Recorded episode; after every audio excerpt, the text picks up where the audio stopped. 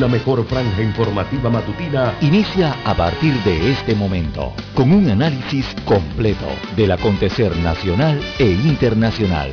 Noticiero Omega Estéreo. Omega Estéreo Noticias.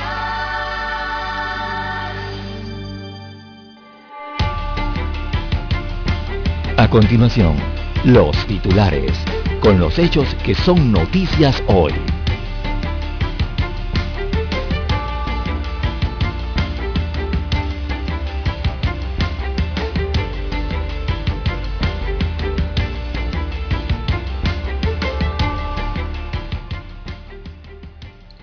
Fragilidad institucional complica trabajo de la Procuraduría General de la Nación ante casos de alto perfil.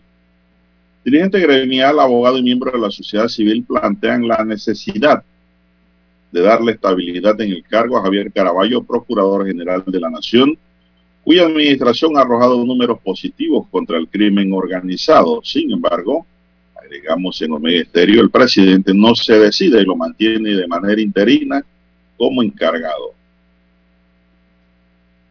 Meduca denunciará ante el Ministerio Público casos de diplomas falsificados.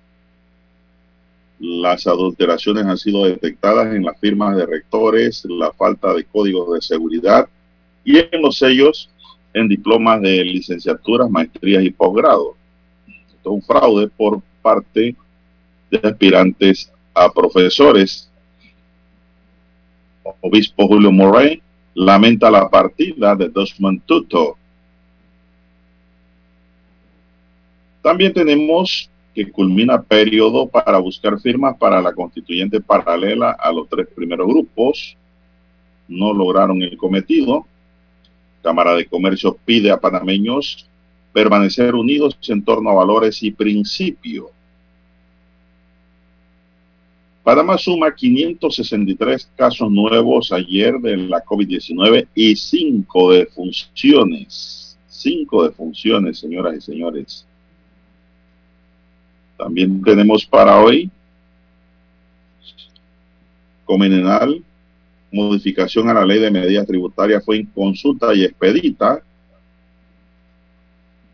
No están de acuerdo cómo se han hecho las cosas, así como otros gremios de profesionales del país. También tenemos para hoy, los Biden lamentan la muerte de Tutu, un siervo de Dios y del pueblo. Nuevas jornadas de protestas multitudinarias deja decenas de heridos en Sudán. En otros titulares, Fiscalía apelará medida cautelar del falso médico colombiano. Colocan más de mil multas durante la Navidad. La información proviene del tránsito. Muchas faltas en la avenida. También tenemos que hay 1.388 planteles que están a la espera de la reparación. Hay albergues que no deberían existir, dice la ministra María Inés Castillo. Omicron está corriendo por las calles de Panamá, denuncia presidente Maduro en Venezuela. Dos venezolanos que estaban aquí regresaron a su país por fiestas de Navidad, llevaban Omicron. Lo denuncia Maduro. También tenemos para hoy también que las fiestas de Navidad deja cuatro muertes en accidentes de tránsito. Asesinan en Colón al hermano del diputado del Parlacén, Audin. También tenemos, señoras y señores, para hoy que matan a un colonense apodado como Huicho y como si fuera poco a su pareja también. Esto ocurrió en la lavandería en la lavandería de los Andes número 2 en San Miguelito. Bien, amigos y amigas, estos son solamente titulares. En breve regresaremos con los detalles de estas y otras noticias. Estos fueron nuestros titulares de hoy. En breve regresamos. 7.30 AM. Infoanálisis, con entrevistas y análisis con los personajes que son noticia. La mejor franja informativa matutina está en los 107.3 FM de Omega Estéreo, cadena nacional. Omega Stereo tiene una nueva app. Descárgala en Play Store y App Store totalmente gratis. Escucha Omega Stereo las 24 horas donde estés con nuestra nueva app.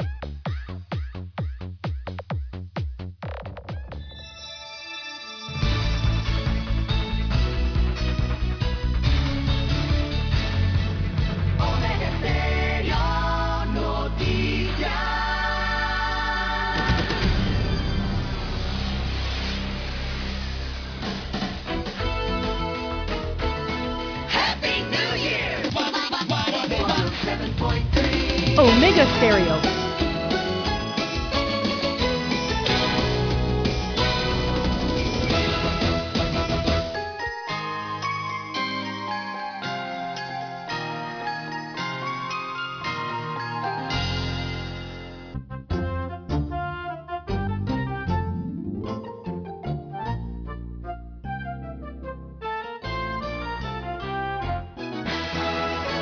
Bien, señoras y señores, muy buenos días. Hoy es lunes, arrancamos la semana, nueva semana después de Navidad, el lunes 27 de diciembre del año 2021. En el tablero de controles está don Daniel Arauz Pinto. En la mesa informativa les saludamos. César Lara. Y un servidor Juan de Dios Hernández Sanjur para presentarle las noticias, los comentarios y los análisis de lo que pasa en Panamá y el mundo en dos, en dos horas de información, como todos los días. Iniciamos la jornada pidiéndole a Dios salud, divino tesoro, seguridad y protección, sabiduría y mucha fe. Mi línea directa de comunicación es el WhatsApp doble seis catorce catorce cuarenta y cinco. Allí me pueden escribir, pueden enviar información, me pueden hacer cualquier tipo de consulta. Ahí estamos para responderle. Entonces, Lara está en red social Twitter. Lara, ¿cuál es su cuenta? Bien, estamos en Twitter, también en Instagram eh, por la misma cuenta. La cuenta es arroba César Lara R, arroba César R. Es mi cuenta en la red social Twitter, también Instagram. Para ello, sus eh, denuncias, eh, fotodenuncias, eh, también el reporte del tráfico temprano por la mañana. Recuerde todos esos incidentes o accidentes. Usted los puede enviar allí, a esa dirección, arroba César Lara R en la red social Twitter. Buenos días, Daniel, a usted, don Juan de Dios, todos los amigos oyentes a nivel de las comarcas, provincias, el área marítima de Panamá. La señal llega a todo el país. También los que están conectados en omegaestereo.com, allí la cobertura es mundial. Los que ya han eh, abierto su aplicación de Omega Stereo, si no la tiene puede descargarla de su tienda favorita de Android o iOS.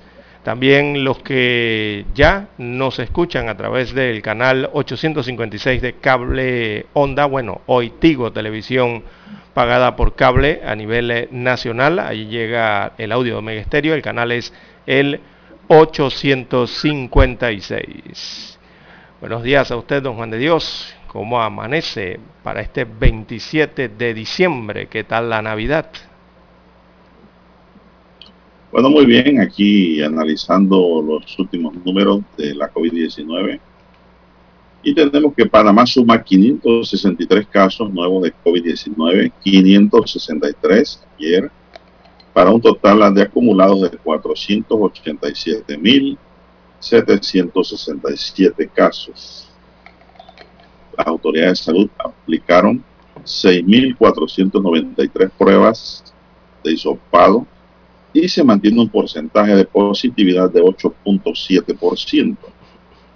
En las últimas 24 horas se registraron 5 defunciones para un total de 7.416 acumulados y una letalidad de 1.5%. Los casos activos hasta ahora suman 6.632, mientras que en aislamiento domiciliario se reportan 6.477, de los cuales 6.325 se encuentran en casa y 152 en hoteles. Las hospitalizaciones suman 155, de ellos se encuentran 136 en sala y vuelve a subir a 19 la unidad de cuidados intensivos. César, no sé si tienes algún complemento a esta información. Bueno, sí, don Juan de Dios, eh, simplemente allí destacar el tema de la positividad de las pruebas. La positividad de las pruebas está en 8.7%. Eso es lo que arrojaron las 6.453 pruebas eh, para dar 563 eh, nuevos casos. Esos 563 significa que el 8.7% de las pruebas eh, resultaron positivas. Así que se mantiene entonces el nivel, eh, subiendo el nivel de positividad en las pruebas eh, para la República de Panamá. Y bueno, para esta Navidad, don Juan de Dios, este fin de semana de Navidad, bueno, comparado con la Navidad del año pasado, estuvo mejor, ¿verdad? Para el país entero, diría yo. Eh, esta del 2021 ha sido distinta y es lo que ha ocurrido, ya que vivimos una misma pandemia, es igualita a la del año pasado, pero eh, han resultado dos navidades muy distintas en ese caso. Y esto producto de la vacunación. La vacunación ha logrado que mueran, el, que mueran aproximadamente 25 veces menos personas que las que murieron en las festividades del año pasado. Solo hay que recordar eh, que para el año pasado, eh, cómo quedaba la gente fría, ¿no? Quedaba estupefacta la gente al escuchar, por ejemplo, de 51 fallecidos en la víspera de la Navidad por la COVID del año 2020. Bueno, gracias a Dios, esa cifra este año 2021 bajó, bajó a un promedio de 3 fallecidos para el día 24 de diciembre. Eso significa que la, eh, que la mortalidad eh, fue de 25 veces menor a la del año pasado, ¿no? Si hacemos comparaciones. Por ejemplo, este año apenas hay restricciones de viaje y de entretenimiento y otras de movilidad, casi no las hay, pero en el año 2020 la situación fue muy diferente, recordemos. Así que ese virus, para mal, maldito para muchos, eh, que se resiste a irse y que obliga de una u otra forma a modificar eh, las costumbres, eh, nuestra forma de vivir anterior, eh, está allí y está allí rondando, hay que seguir cuidándose. Sin embargo, para esta fiesta del 2021 están siendo muy distintas, como ya se lo he señalado Juan de Dios, aún con un mínimo de restricciones, pero sí, sí han sido más parecidas a lo que ya puede ser una Navidad en normalidad, por lo menos tratando de acercarse a eso, que esa normalidad que tanto echa de menos la gente, ¿no? Y bueno, don Juan de Dios, las cifras son claras, eh, demuestran que las vacunas han hecho su efecto. Claramente hay una situación muy distinta en los hospitales el día pa para estas Navidades comparado con el año pasado. Por ejemplo, veo aquí las cifras del 2020 comparadas con las del 2021. Eh, para estas fechas, el año pasado, la sala de hospital andaba por 1.700 pacientes en Navidad del año pasado. 1.700 pacientes ingresados en sala. Este año, esas mismas salas andan por 136 pacientes. Así que allí se ve la diferencia. Por ejemplo, la UCI en la Navidad del 2020 estaba por 187 ingresos en las unidades de cuidados intensivos el año pasado. Este año tiene 19 pacientes o 19 ingresos, se ve la diferencia. Ambas cifras abismalmente distintas. Igualmente en el renglón de los fallecimientos, que para la Navidad del año pasado se registraba un promedio de 45, eh, hubo 51 muertes, recordemos el, el 25 de diciembre del año pasado se registraron 51 muertes. Bueno, para este año se registraron promedio de entre 2 a 3 decesos para estas Navidades. Así que hay más del 20 veces menos eh, fallecidos para esta Navidad. Sin embargo, el incremento actual de contagios preocupa. Hay que esperar a ver eh, si las decisiones políticas y sanitarias dan resultado o no. Eso se verá en un mes aproximadamente, pero en definitiva, echar la vista atrás, 12 meses, es muy útil para comparar que a pesar de todo los datos son mejores ahora. Bien, hay que hacer la pausa y retornamos.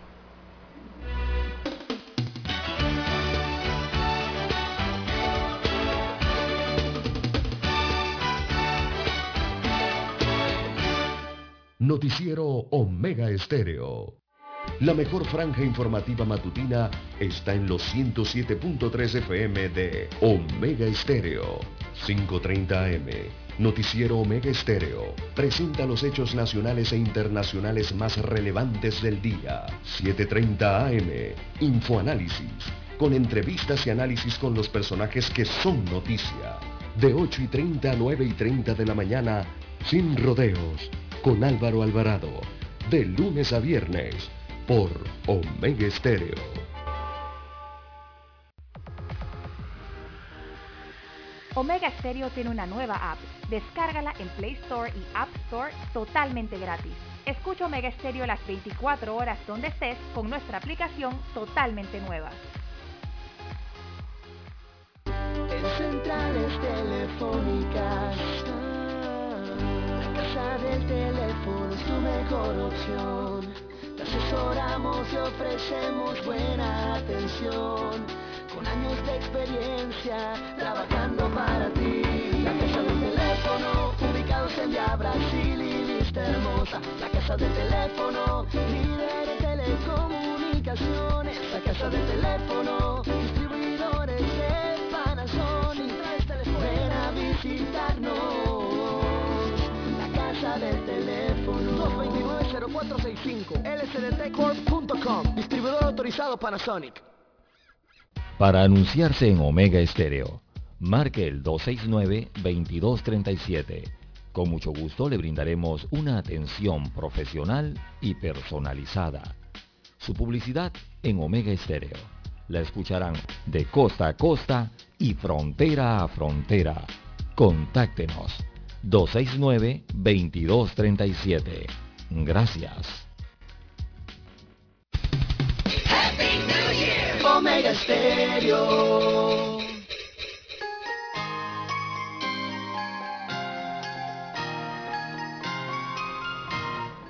Bueno, continuamos, son las 5.51 minutos. Buenos días, Panamá. Están en sintonía de la cadena nacional Omega y su noticiero, el primero con las últimas, un noticiero para gente pensante.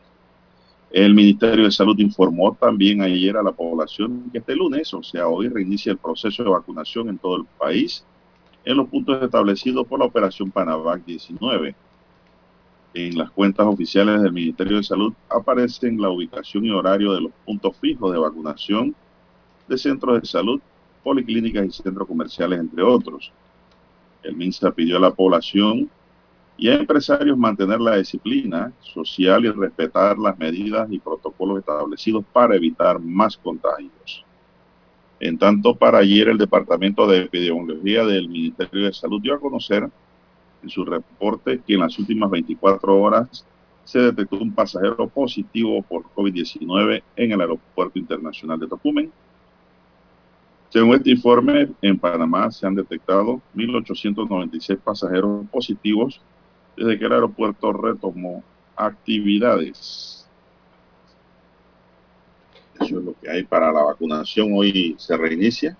Así es. Y la Omicron, don Juan de Dios, en el, sí, en el reporte la Omicron, recordemos, el fin de semana se anunciaron la positividad con esa variante para siete personas en el país. Eh, y hay, perdón, otras 17 eh, sospechosas ¿no? de tener eh, la Omicron en el país.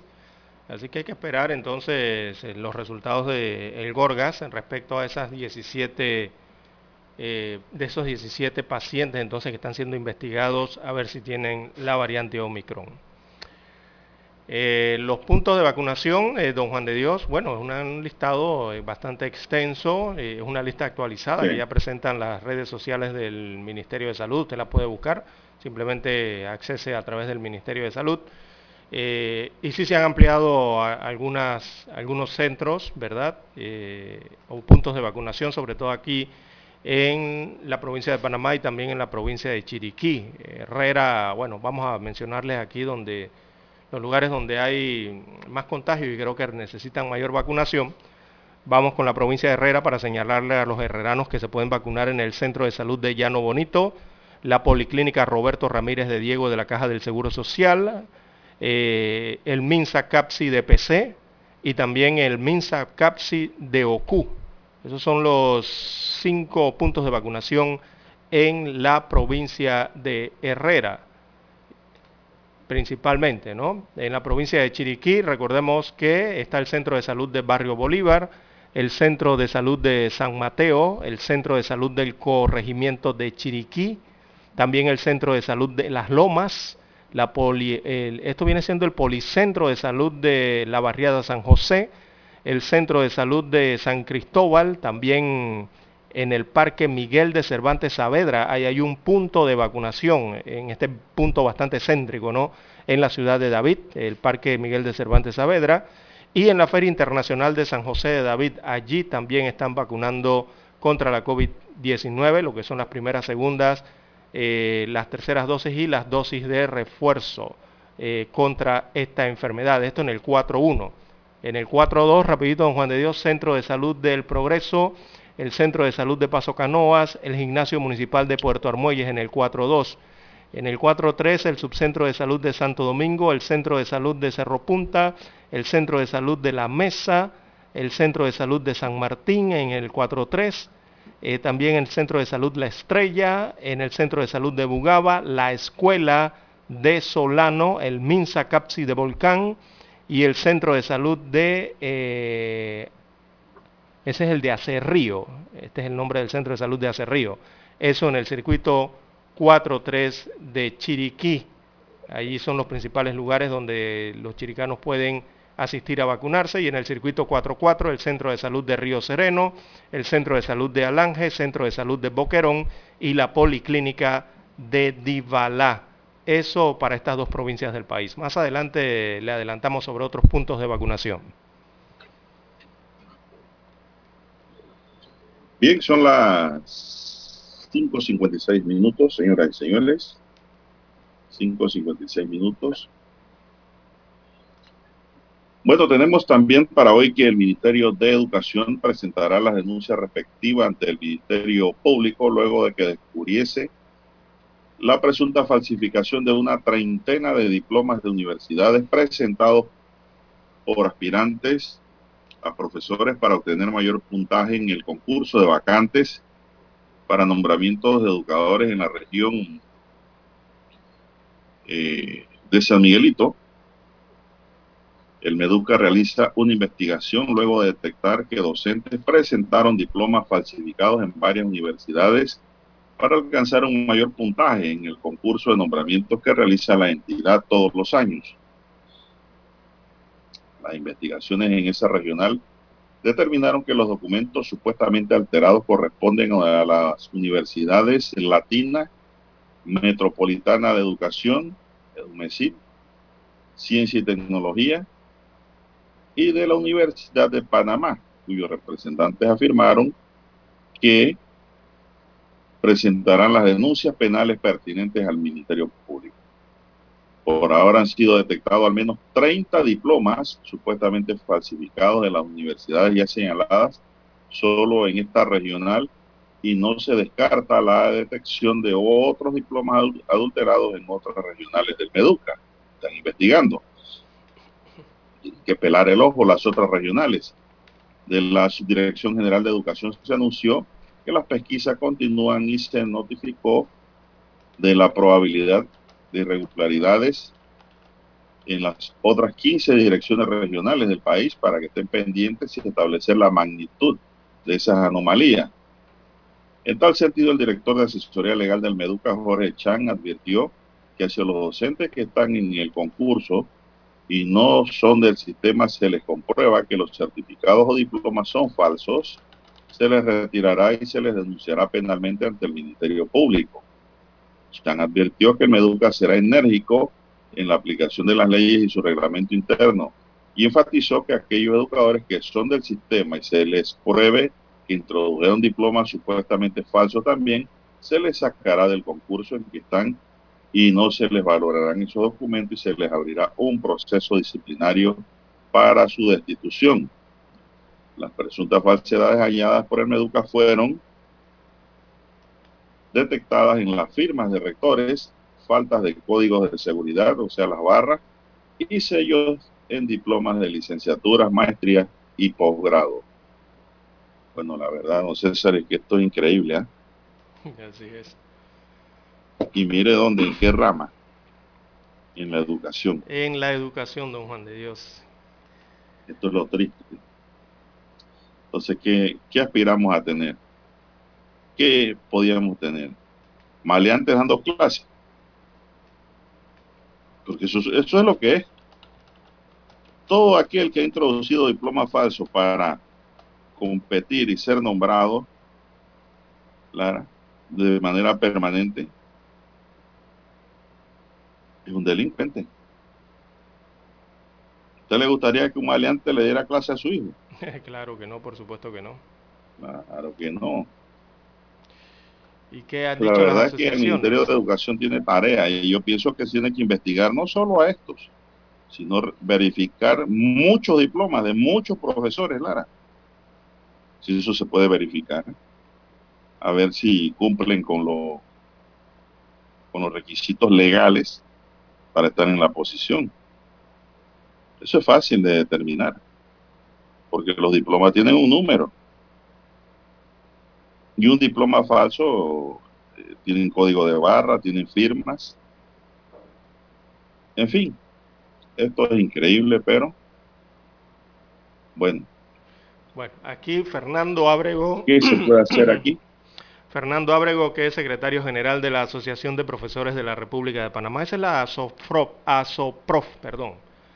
Eh, en cuanto a este tema, manifestó eh, su apoyo en torno a las denuncias respectivas que eh, presentará el Ministerio de Educación ante el Ministerio Público luego de descubrirse esta en presunta falsificación de una, eh, aquí son más de dos docenas ¿no? de, diplomas de universidades. Y ha dicho Fernando Ábrego, dice, esto pareciera ser una filosofía mercantil, más que de formar de manera correcta a los educadores del país. Los responsables deben dar cuenta a la justicia, porque el mensaje que estamos enviando a los estudiantes no es el adecuado según manifestó este dirigente magisterial que aseveró que no es la primera vez que se dan casos como este, ya que en el año 2012 ocurrió algo parecido eh, en aquellos años con el tema de unos seminarios. Así que aquí Fernando Abrego de la SOPROF, bueno, eh, estas declaraciones parecen hablar más es de quien emitió los, los diplomas o certificados eh, prácticamente yo diría que refiriéndose a las universidades, don Juan de Dios. Parece que para allá es donde a quienes se les va a indicar, por lo menos en la opinión. Bueno, las universidades, las universidades no, tienen la culpa. Las universidades no tienen culpa en nada. Por eso Lo, que, lo que hay que hacer es que estas universidades deben presentar también sus querellas contra estas personas. Eso es lo que tienen que hacer estas universidades mencionadas a las que les han falsificado sus documentos. Eh, los docentes parecen nunca tener responsabilidad en nada, don Juan de Dios, para las asociaciones, ¿no? Pero bueno, hay que esperar que... La verdad es que yo no sé si esto que están aspirando a ser eh, profesores con esos diplomas falsos son docentes. No sé si se les puede calificar así. Bueno. Vamos a la pausa para escuchar nuestro himno nacional.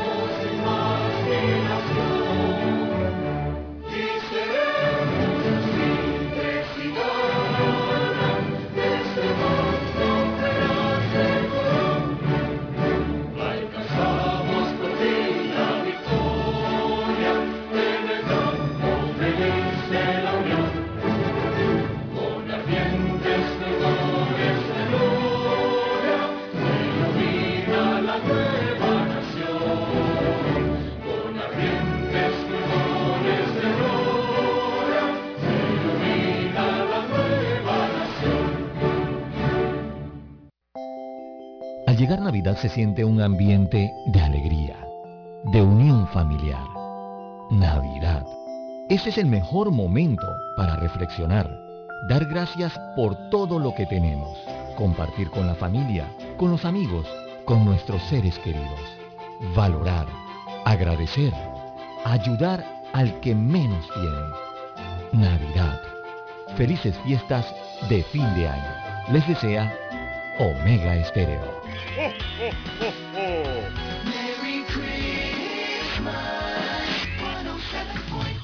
Omega Stereo. Noticiero Omega Estéreo.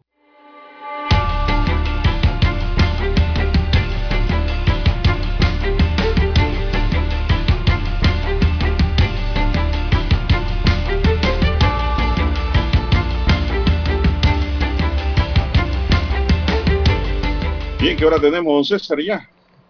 Díganos la hora. Bien, Bien, tenemos, tenemos las 6, las 7, 6, 7, 6, 7 6, siete minutos, minutos de la mañana, de la en, todo, en el todo el territorio territorio nacional. Ahora sí, arreglamos Bueno, y el hablando- del audio. Y hablando, don César, de maleantería, también eh, hay un hombre que se dedicaba a dar atención médica en una residencia ubicada en Brisas del Golf. El pasado fin de semana, la Procuraduría General de la Nación informó que apelará a la decisión de medida cautelar de notificación periódica impuesta a un ciudadano que se hacía pasar por médico y cirujano en el corregimiento Rufín Alfaro en San Miguelito.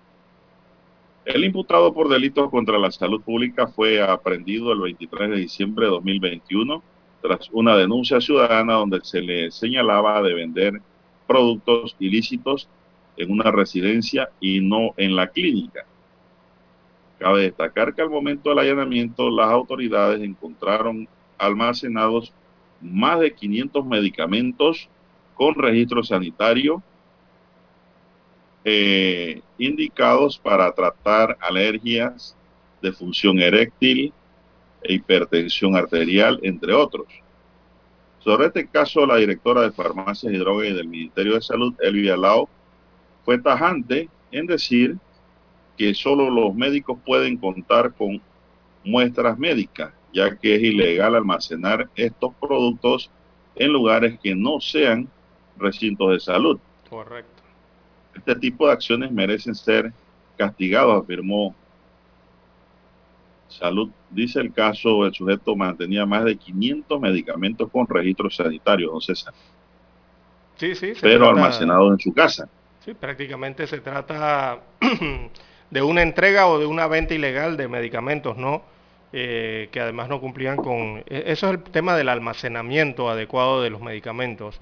Eh, los medicamentos requieren un almacenado especial eh, por el tema de su Ahora. preservación. Sí, en eso estamos de acuerdo. Pero la pregunta que yo hago es, ¿almacenar medicamentos de manera inadecuada es un delito o es una falta? No, César. A mí me Mm, parece hay que es una falta código. administrativa, Sí, dentro del código es de- de, me parece. de salud. Pero eso en el Porque tema del no- almacenamiento, pero ellos también están hablando de venta ilegal de medicamentos, Sí, eso dice la nota que leí del siglo, pero porque los medicamentos eh, se deben en lo vender que he leído fuera de- y he escuchado, dicen que esos medicamentos eran para donaciones, no para vender. O sea, eso de la eso. venta ilegal, eso no está comprobado realmente. Pero dice que van a apelar la medida cautelar de notificación periódica. Esto, a mí me parece que esa medida la van a confirmar. Clara, de notificación periódica, porque almacenar medicamentos que inclusive tenían registro sanitario, no eran medicamentos brujos tampoco, de manera inadecuada, no sé hasta dónde llegue esto para que lo califiquen como un delito. En todo caso, yo creo que aquí quien debe sancionar es la en farmacias y drogas del Ministerio de Salud. Es el ente llamado aquí a establecer las sanciones. Porque las farmacias, Lara, tienen un protocolo. y, los depósitos, las droguerías. Exacto. Ellos tienen un protocolo en cómo se deben almacenar los medicamentos.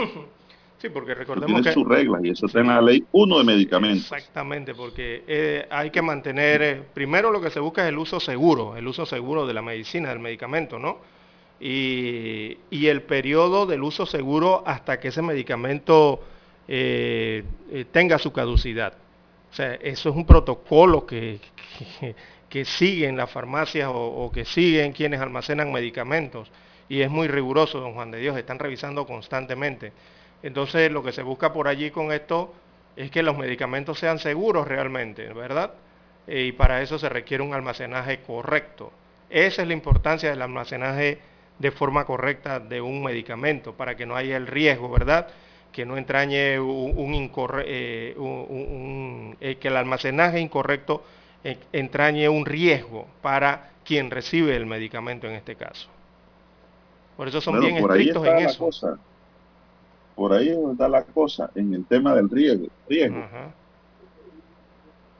Sí, porque un medicamento mal almacenado, don Juan de Dios, a una temperatura inadecuada o en un lugar inadecuado, expuesto a la humedad, a tantas cosas que se puede poner al calor, ¿no? Eh, puede disminuir su efectividad, come, arrancando por ahí. Y si se daña el medicamento, imagínese usted que se lo dé a una persona, ¿no? Peor aún las cosas. Eh, así que hay que ver allí ese tema, es muy riesgoso eso que estaban haciendo. Bueno. Bueno, esto... 6, 13 minutos de la mañana en todo el territorio nacional. Tenemos una pausa, don Juan de Dios, y retornamos.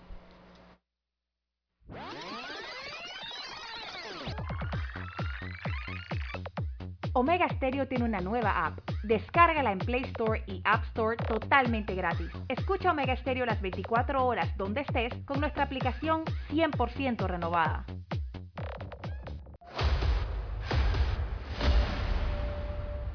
Desde los estudios de Omega Estéreo, establecemos contacto vía satélite con la voz de América.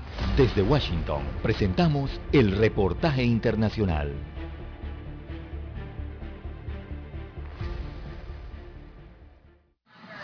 10 mil millones de dólares son el asunto por el que en esta ocasión tanto obispos de la Iglesia Católica y alianzas de organizaciones de salud se unen para hacer un llamado al gobierno federal. La falta de acceso a estos recursos ha puesto en aprietos a los menos beneficiados en el estado de Texas. Ha puesto en el limbo, ha congelado miles de millones de dólares en fondos necesarios para brindar atención médica a los pobres de Texas. El impacto de no solucionar esto podría ser duradero, porque amenaza la existencia de la infraestructura de hospitales que sirven en el valle, sirven a lo largo de la frontera, francamente en todo el estado. Según la Conferencia Católica de Obispos en Texas, comunidades como Laredo, Brownsville y McAllen, que están constituidas en el 95% por hispanos, perderán casi 400 millones de dólares de recursos por año, poblaciones que se traducen en cerca de 1.469.000 personas. Creemos que el peligro para nuestra red de seguridad es tan grave que no podemos sentarnos en silencio. La atención médica es un componente esencial para proteger la santidad de la vida y promover la dignidad humana. La administración que hasta ahora no se ha pronunciado para dar solución a este tema tendría que proceder en la autorización de programas de pagos directos y remover objeciones hechas ante fondos locales de participación de proveedores, por lo que 11 congresistas del Estado se unieron a la solicitud extendiendo la preocupación al Departamento de Salud y Servicios Humanos. Laura Sepúlveda, Voz de América, Austin, Texas. En Maryland hay 230.000 venados cola blanca, según el Departamento de Recursos Naturales del Estado. Muchos rondan los barrios suburbanos, pero su presencia no siempre es bienvenida. Maggie Gallagher, por ejemplo, permite la caza en su terreno para controlar el número de ciervos. No se puede plantar nada que les guste excepto si está cercado. Hay un riesgo constante de atropellarlos y el peor riesgo es la transmisión de la enfermedad de Lyme. Pero ahora ya también hay evidencia de que varios venados de cola blanca en Estados Unidos y Canadá están infectados con el nuevo coronavirus. Aunque al parecer no se enferman de gravedad, podrían representar un peligro para los humanos, advierten los científicos. Si el virus SARS-CoV-2 logra establecerse como reservorio alternativo al de los humanos, deberemos considerar que podría persistir y evolucionar. Complica nuestros planes de control a largo plazo. Pero, ¿cómo se infectaron los venados? Hasta ahora solo hay teorías. No es necesaria una interacción directa entre los humanos y los ciervos. Podría ser mediante objetos ambientales o inanimados. Además, el virus permanece en el ambiente durante un tiempo, no se muere inmediatamente. A los cazadores, quienes pasan muchas horas en la naturaleza, la Organización Mundial de Sanidad Animal les pide no dejar desechos humanos u objetos que puedan ser ingeridos o tocados por los venados. Y los epidemiólogos les recomiendan usar guantes al preparar a sus presas y cocinar bien la carne. Los cazadores de venado juegan un rol clave en la conservación de la vida silvestre en Estados Unidos. Hoy más que nunca es importante que se vacunen para protegerse a sí mismos, a sus familias y a la salud de los ciervos. TJ Winan, quien caza desde hace 50 años, ya se vacunó. Él está algo preocupado por las infecciones del nuevo coronavirus en los venados. Sería devastador si saltara de especie en especie. La caza sería obsoleta. Tendríamos una proliferación de venados y el hábitat se degradaría. El Departamento de Agricultura de Estados Unidos ya lanzó un proyecto para determinar qué tan extenso es el contagio del virus que causa el COVID-19 en los venados de cola blanca y el peligro que podría representar. Mientras tanto, los científicos recomiendan a la gente que mantenga la vida silvestre a una sana distancia. Verónica Valderas Iglesias, Voz de América, Ciudad de Ellicott, Maryland. Escucharon vía satélite desde Washington el reportaje internacional. La mejor franja informativa matutina está en los 107.3 FM de Omega Estéreo, 530 AM. Noticiero Omega Estéreo presenta los hechos nacionales e internacionales más relevantes del día. 7.30 AM. Infoanálisis. Con entrevistas y análisis con los personajes que son noticia. De 8 y 30 a 9 y 30 de la mañana, sin rodeos, con Álvaro Alvarado. De lunes a viernes, por Omega Estéreo. Somos Omega Estéreo. 40 años siendo la cadena nacional en FM Estéreo, pionera en Panamá.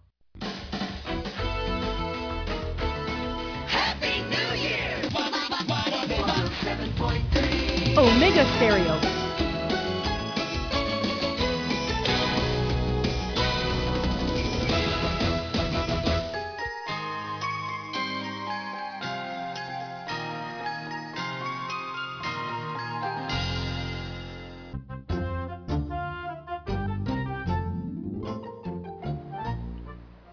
Bien, las Bien, don 6.19, César, 6.19 minutos de la mañana en todo el territorio nacional. Antes de continuar con el tema de los medicamentos, don Juan de Dios, nos preguntan en Los Santos, en la provincia de Los Santos, que también está bastante afectada por la incidencia del COVID-19. Bueno, en el circuito 71 de Los Santos, los centros de vacunación son en el Minsa Capsi de Pedací, también en el Minsa Capsi de Las Tablas, ahí en la ciudad de Las Tablas, la Policlínica de la Caja del Seguro Social de, de Las Tablas, este es de la Barahona, eh, la ULAPS de Guararé y bueno, esos son los cuatro puntos de vacunación en el circuito 71 de Los Santos.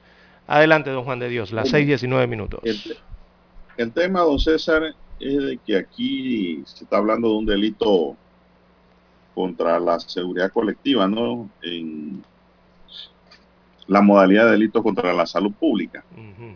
Mire, la norma dice que quien envenene, contamine, altera o corrompa alimentos, medicinas, excipiente o materia prima, agua potable o cualquier otra sustancia destinada al uso público, poniendo en peligro la salud de las personas, será sancionado con prisión de 4 a 10 años. La misma pena se impondrá a quien elabore una sustancia o producto que ponga en peligro la salud de las personas.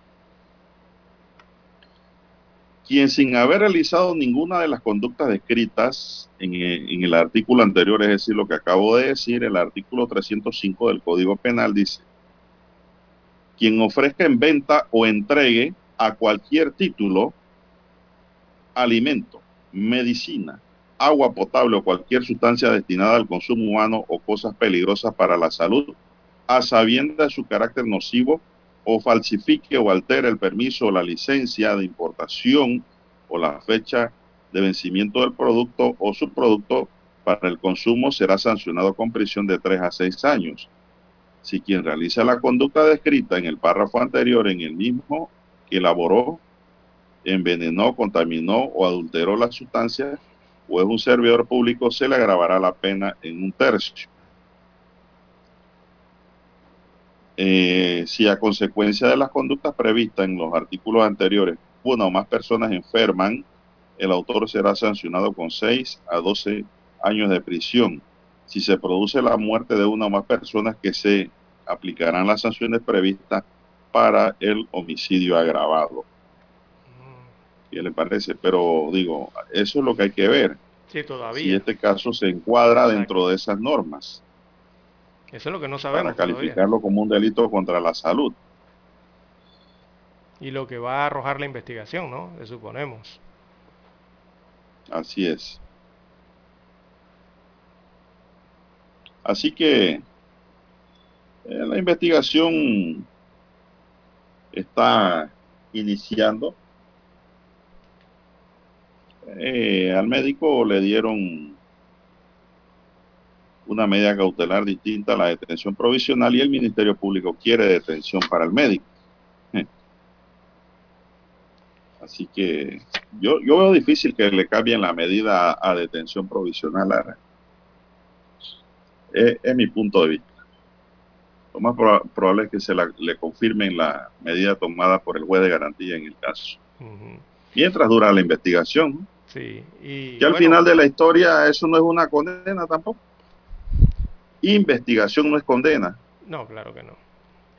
Pero salta... Hay gente que piensa que una medida cautelar de detención provisional es una condena. No, eso no es condena. O son medidas cautelares. Cautela, cuidado. Medidas provisionales. Pero mientras se desarrolla la investigación. Sí. Salta de este caso a la vista entonces el tema de la importancia del almacenaje correcto de los medicamentos, ¿no? Sea para la casa o sea para eh, quienes se dedican a prestar servicios de salud. Eh, la, importancia que tiene eso de, las bodegas y cómo almacenar, porque recordemos que hay algunos fármacos que deben ser almacenados en frío y hay otros que deben ser, eh, que, no deben, no deben ser expuestos a temperaturas muy altas, tienen que estar en lugares frescos. Y bueno, esa es una serie de protocolos y procesos de medida de temperatura. Pero es lo que yo le digo, eso corresponde a una falta administrativa que sanciona la Dirección de Farmacias y Drogas del Ministerio de Salud. Porque los medicamentos dicen que tenían su registro sanitario, no estaban adulterados, no tenían ningún tipo de cambios, tenían registro sanitario. Es decir, la falta consiste en tenerlos almacenados de manera inadecuada, lo más probable. Lo otro, Lara, es que Sí, porque no se, no se ha hablado de ninguna intoxicación ni nada de estas cosas. No, no, no. No, se ha escuchado nada. de eso, porque ya, ya, ya entraría, bueno, aquí en Panamá no sé si eso se tipifica como delito farmacológico, no, no, no, tendría que revisar, habría que revisar el código penal completo, ¿no? Para buscar eso. Es que no hay delito farmacológico. No hay, ¿verdad? Eso no existe. Exactamente. Existe el delito contra la salud. Eso, en forma general. dentro de la seguridad colectiva. Ah, ok. Entonces, mire lo que dice la norma. Quien, sin haber realizado ninguna de las conductas descritas en el artículo anterior, ¿no? O sea, la adulteración y esto, ofrezca en venta o entrega cualquier título, alimento, medicina, agua potable o cualquier sustancia destinada al consumo humano o cosas peligrosas para la salud, a sabiendas de su carácter nocivo, o falsifique o altere el permiso o la licencia de importación a la fecha de vencimiento del producto o su producto para el consumo será sancionado con prisión de 3 a 6 años. Digo, la norma también dice que quien venda, ¿no? O ofrezca eh, a cualquier título, a cualquier título significa que usted lo puede regalar, donar, pero, pero, eso usted lo puede donar, dice, eh, a sabienda de su carácter nocivo. Parece ser que ahí no había carácter nocivo en esos medicamentos. Será por ahí donde lo están viendo de que eh, estaban eh, mal almacenados.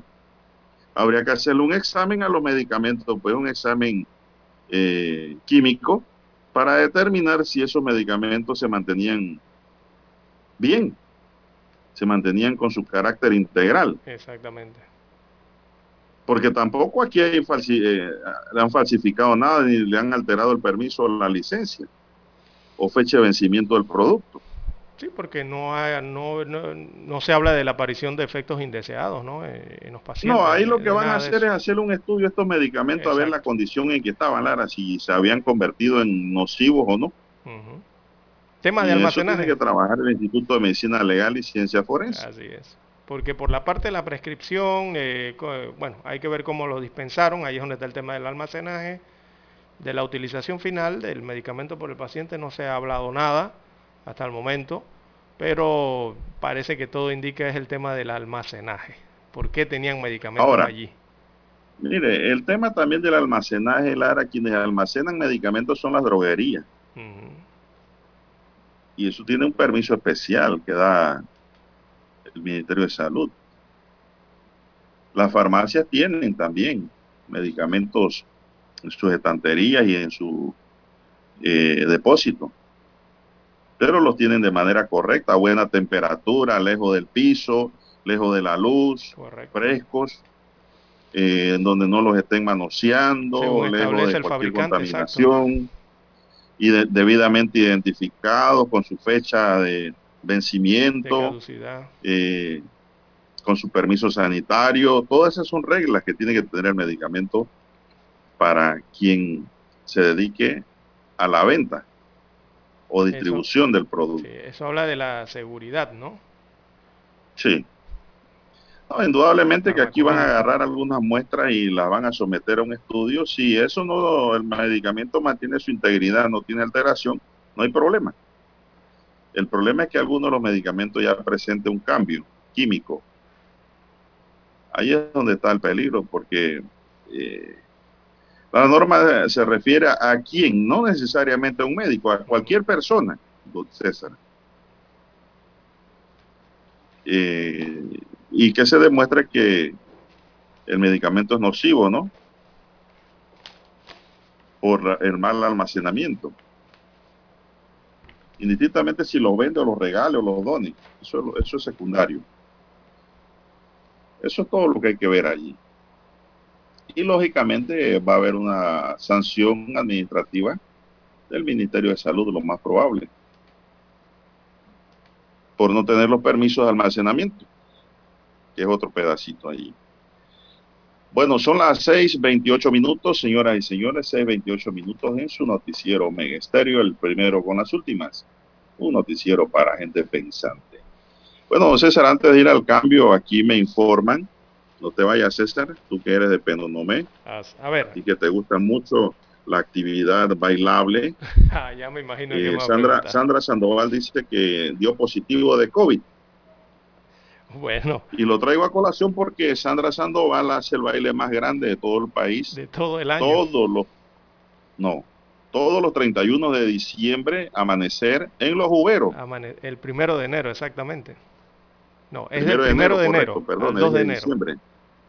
No, el, baile. ese primero al 2 exacto. parece que no va. La propia Sandra ha confirmado que, y hay un comunicado de los Sandoval en donde dice, por medio de la presente quiero informar que lamentablemente Sandra se realizó la prueba de COVID dando positivo y por tal motivo todos nuestros eventos están cancelados hasta que pase el periodo de cuarentena establecido por el Ministerio de Salud. Así es, dice el comunicado que gracias a Dios Sandra se encuentra bien y esperando, esperamos se restablezca pronto para seguir brindando buena música. Es un comunicado que nos llega y que en redes sociales ya aparece. Inclusive hay un audio ya circulando de Sandra Sandoval en donde ella explica cómo se le pudo determinar, porque al parecer ella tenía tos y síntomas y decían que era resfriado. Pero se hizo la prueba del hisopado y salió positiva.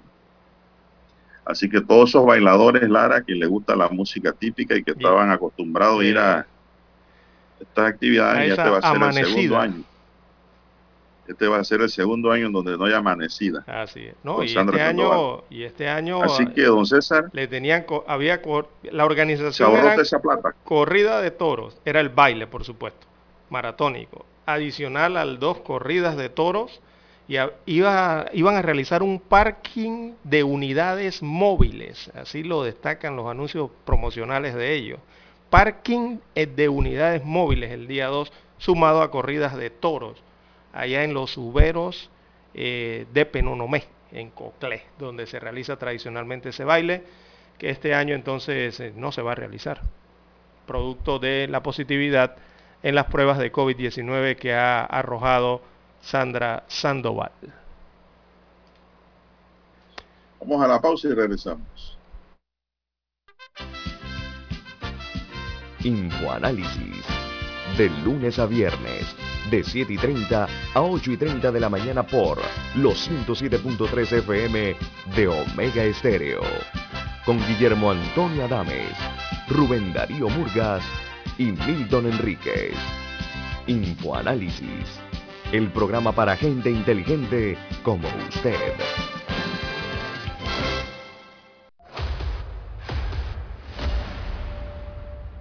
Desde los estudios de Omega Estéreo, establecemos contacto vía satélite con la voz de América. Desde Washington, presentamos el reportaje internacional.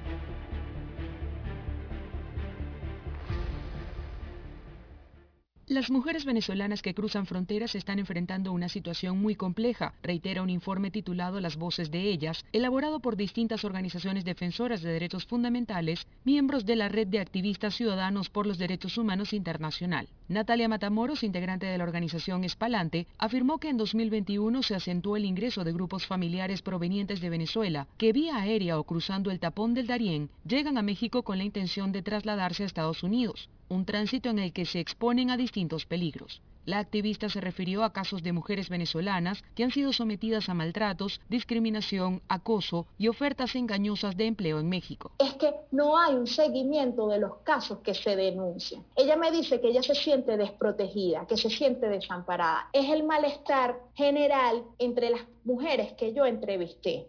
Ana María González Oxford, directora de la organización Reto, expuso la situación de mujeres víctimas de la violencia política y que aún estando fuera de Venezuela siguen atravesando riesgo y persecución. Normalizamos la violencia contra la mujer dentro de la política porque entendemos que es inherente de la definición de totalitarismo, autoritarismo del Estado venezolano, del gobierno venezolano, y no estamos conscientes de nuestros derechos dentro del país y lo trasladamos fuera del país. De acuerdo a la Agencia de la ONU para Refugiados y la Organización Internacional para las Migraciones, el número de personas refugiadas y migrantes de Venezuela en todo el mundo supera los 6 millones. Carolina, alcalde Voz de América, Caracas. Escucharon vía satélite desde Washington el reportaje internacional. Omega Estéreo, 24 horas en FM Estéreo.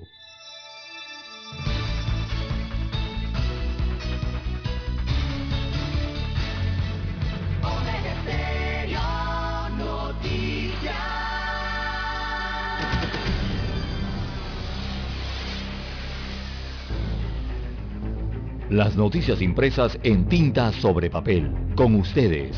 Escuchando el periódico. Los titulares de las primeras planas de los diarios estándares de circulación en Panamá.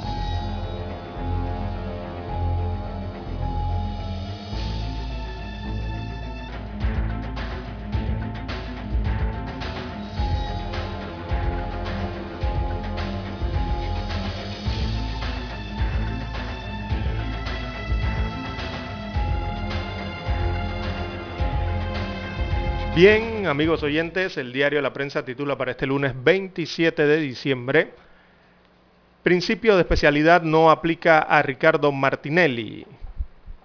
Destaca aquí un informe, entonces, de, dice Estados Unidos. Bueno, veamos la información. Eh, abro comillas, cito al diario La Prensa, la posición del Departamento de Estado no ha cambiado. Panamá es libre de llevar al señor Martinelli a juicio sin obtener una excepción de Estados Unidos a la regla de especialidad, cierro comillas.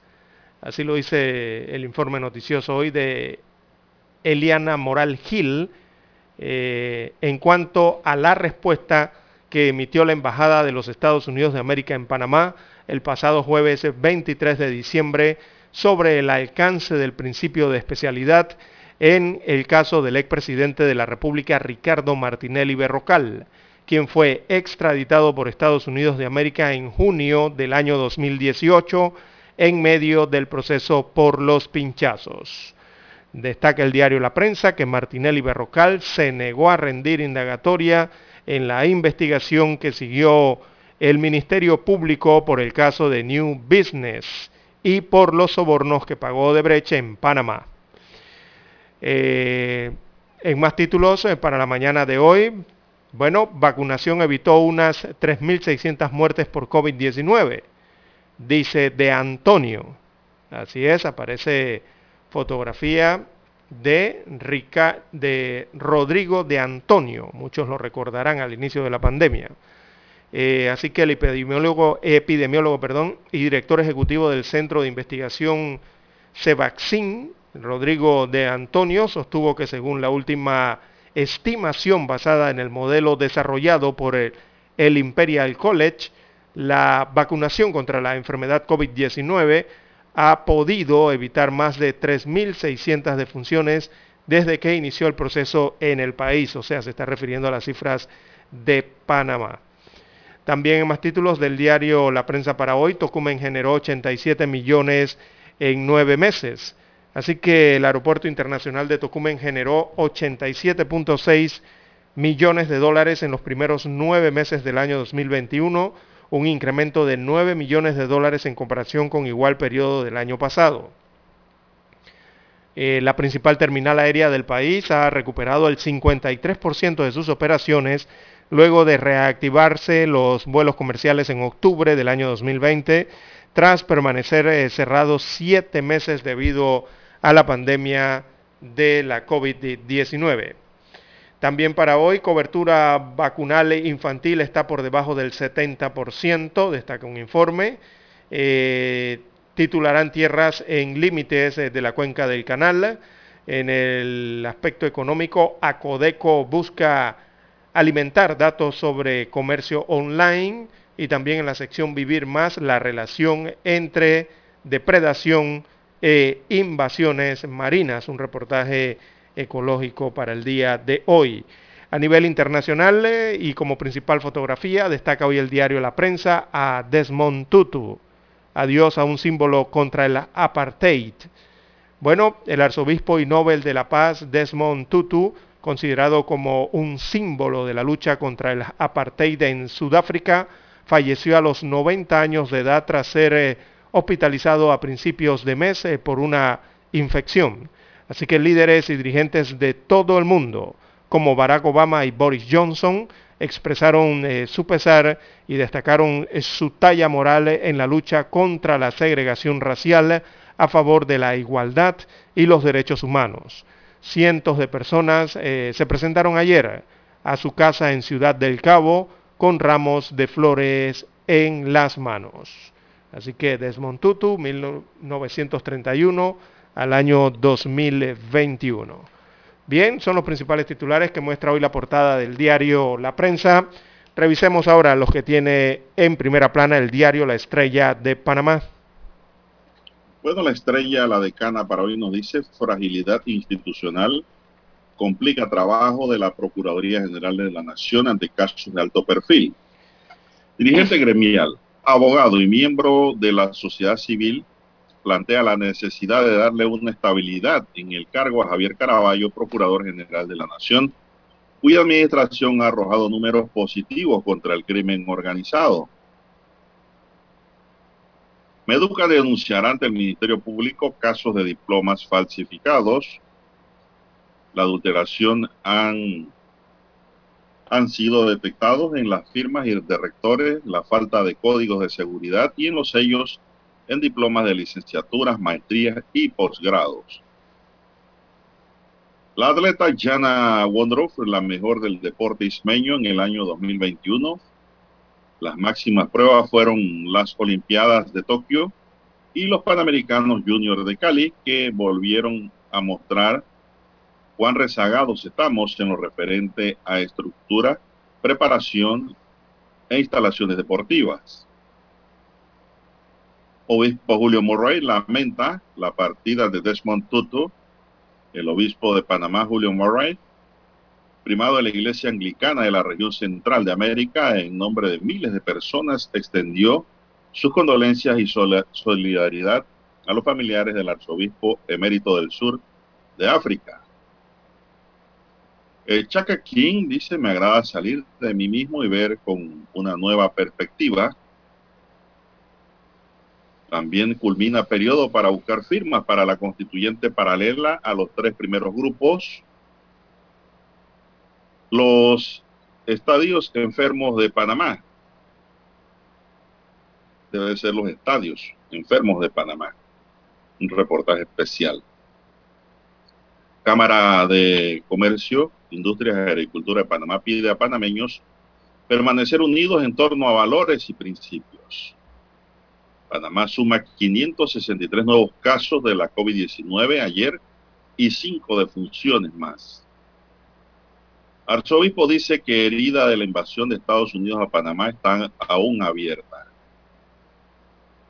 También para hoy, Venezuela duplica un año su producción de petróleo. La mayoría de los británicos creen que el Brexit ha ido mal a un año de su consumación como Midenal dice, modificación a la ley de medidas tributarias fue inconsulta y expedita. En 2021 cierra como un imán para el capital de riesgo en Latinoamérica. También Roger rompe la marca de más pases en el fútbol americano en los triunfos de los Parkers. En el plano internacional, nueva jornada de protestas multitudinarias deja decenas de heridos en Sudán. Los Biden lamentan la muerte de Tutu, siervo de Dios y del pueblo. Solo el 29% de los franceses quieren una Europa más integrada. Expertos advierten de la falta de preparación ante un tsunami en sudeste de Asia. Así es. Chaka King dice, me agrada salir de mí mismo y ver con una nueva perspectiva. Estamos hablando del cineasta estadounidense que visitó Panamá durante el IF 2021 para presentar su cinta galardonada Judas y el Mesías Negro. Conversó con la decana sobre la importancia de la representación étnica. También libros de arte para regalar y disfrutar durante estas fiestas de fin de año es un reportaje que nos tiene la decana, la estrella de Panamá. Bien, amigos y amigas, estos son los titulares de primera plana del diario La Estrella de Panamá y así concluimos con la lectura de los titulares correspondientes a esta fecha. Hasta aquí, escuchando el periódico. Las noticias de primera plana, impresas en tinta sobre papel. 7.30 AM. Infoanálisis, con entrevistas y análisis con los personajes que son noticia. La mejor franja informativa matutina está en los 107.3 FM de Omega Estéreo, cadena nacional. Para anunciarse en Omega Estéreo, marque el 269-2237. Con mucho gusto le brindaremos una atención profesional y personalizada. Su publicidad en Omega Estéreo. La escucharán de costa a costa y frontera a frontera. Contáctenos 269-2237. Gracias.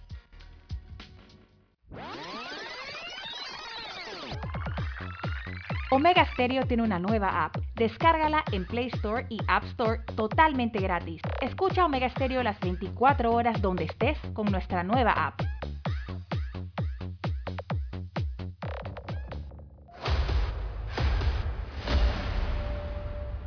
Desde los estudios de Omega Estéreo, establecemos contacto vía satélite con la voz de América. Desde Washington, presentamos el reportaje internacional.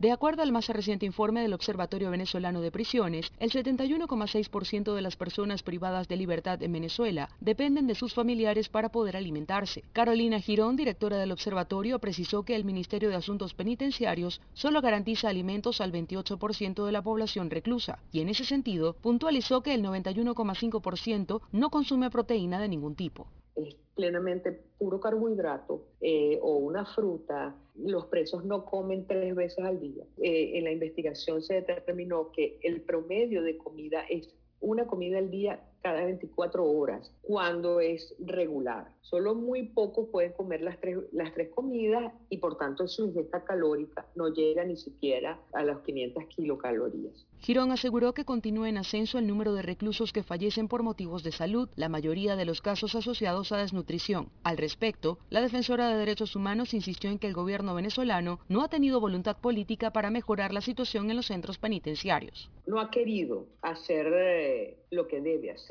y lamentablemente se olvidó de los presos, se olvidó del sistema penitenciario y se convirtió en depósitos de seres humanos, pero en unos depósitos miserables, precarios. En septiembre, la Asamblea Nacional de Mayoría Chavista aprobó en primera discusión un paquete de leyes orientadas a reformar el sistema judicial. Carolina Alcalde, Voz de América, Caracas.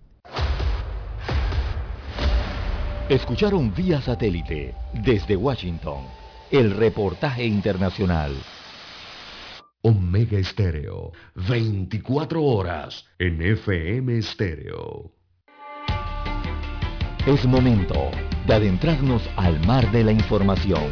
Este es el resultado de nuestra navegación por las noticias internacionales más importantes en este momento.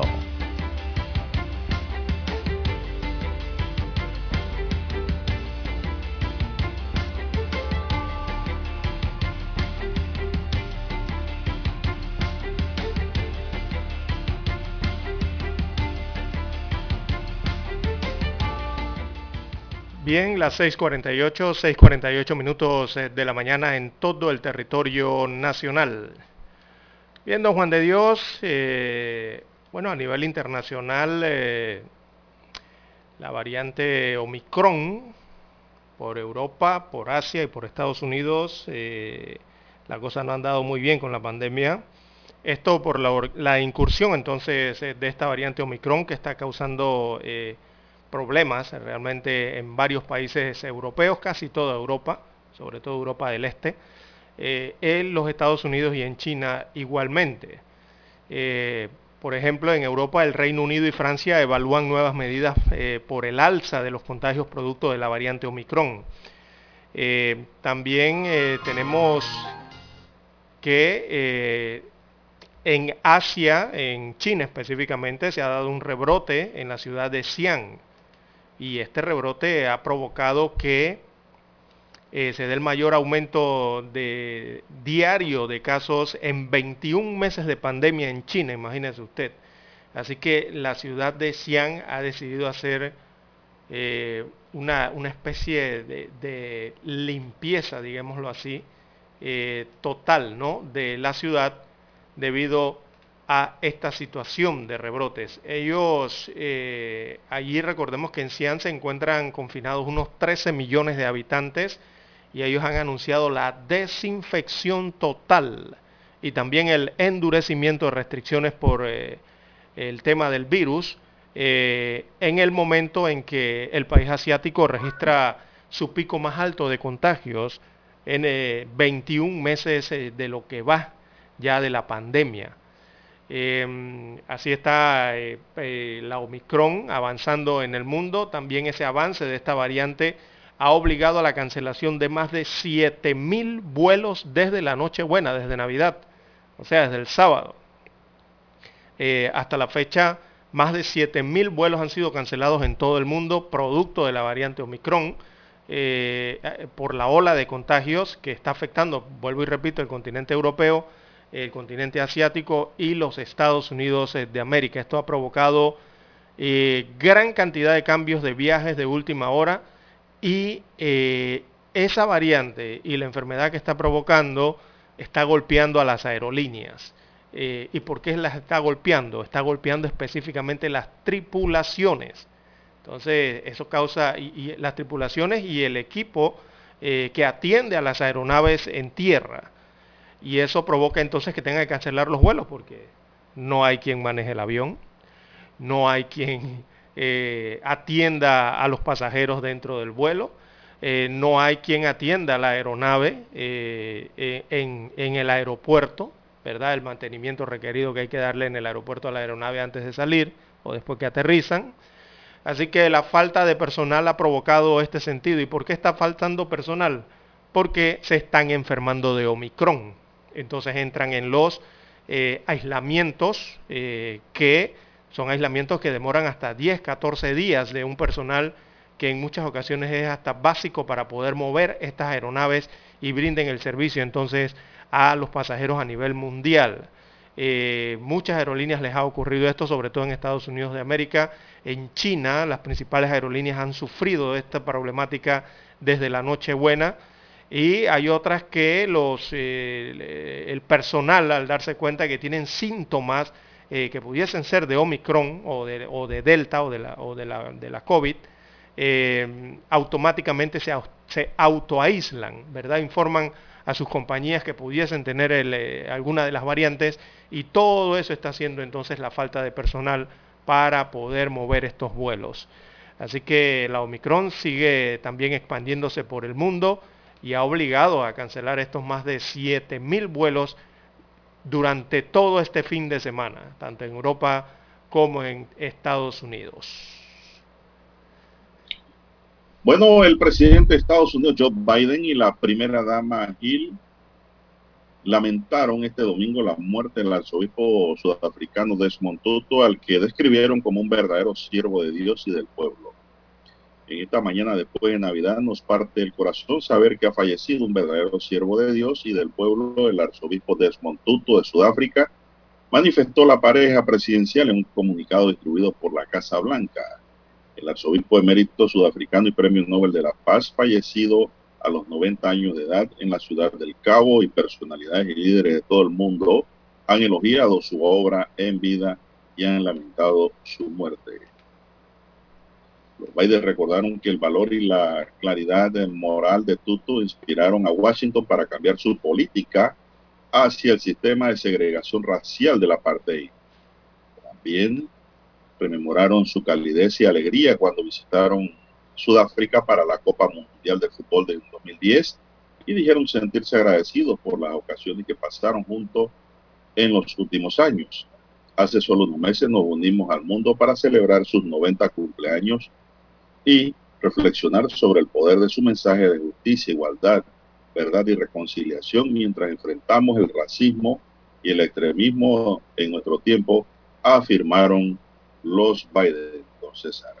Así es, eh, digo, eh, Tutu fue un icono global de la paz y la libertad y, es muy triste, eh, han sido, el día de su muerte ha sido muy triste, sobre todo en África, en el sur del África.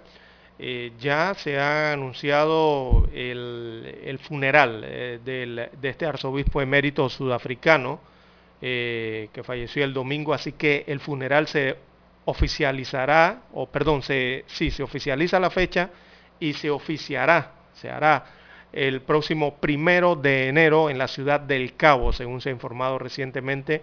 El funeral será el próximo primero de enero, será en la ciudad del Cabo. Esto está está al sur, suroeste de, de Sudáfrica, en este caso del país, según ha, informado la propia fundación de Desmond Tutu. Así que es un día muy triste para ellos y eh, evidentemente habrá un periodo de duelo de, durante toda la semana, será muy largo, ya en Sudáfrica la bandera ondea a media asta, ¿no? En los edificios eh, públicos y en las embajadas sudafricanas en el extranjero. Eh, eh, habrán declaraciones formales eh, del funeral hasta la noche previa del servicio, según se ha informado desde Sudáfrica. Los detalles del funeral y los actos conmemorativos se darán a conocer en los próximos días. Ya por lo menos se sabe que la fecha será el primero de enero del 2022, será su funeral. ¿Puede qué le parece esta nota, don César? El presidente de Venezuela, Nicolás Maduro, aseguró que el Omicron corre por las calles de Panamá luego de que dos de sus compatriotas fueron detectados con la nueva variante tras arribar desde la ciudad de Panamá.